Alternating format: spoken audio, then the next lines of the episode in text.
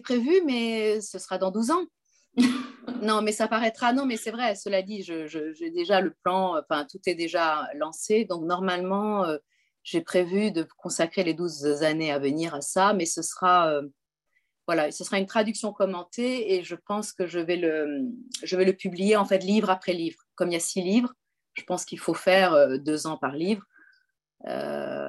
Si, Dieu me prête vie, Inch'Allah, parce que je ne sais pas si deux ans ça suffit pour chaque livre, mais enfin voilà, je vais essayer de faire euh, deux, deux ans et demi, voilà, mais de sortir progressivement, ne pas attendre d'avoir fini les six livres pour faire dans 12 ans, vous dire dans 12 ans, ça va paraître.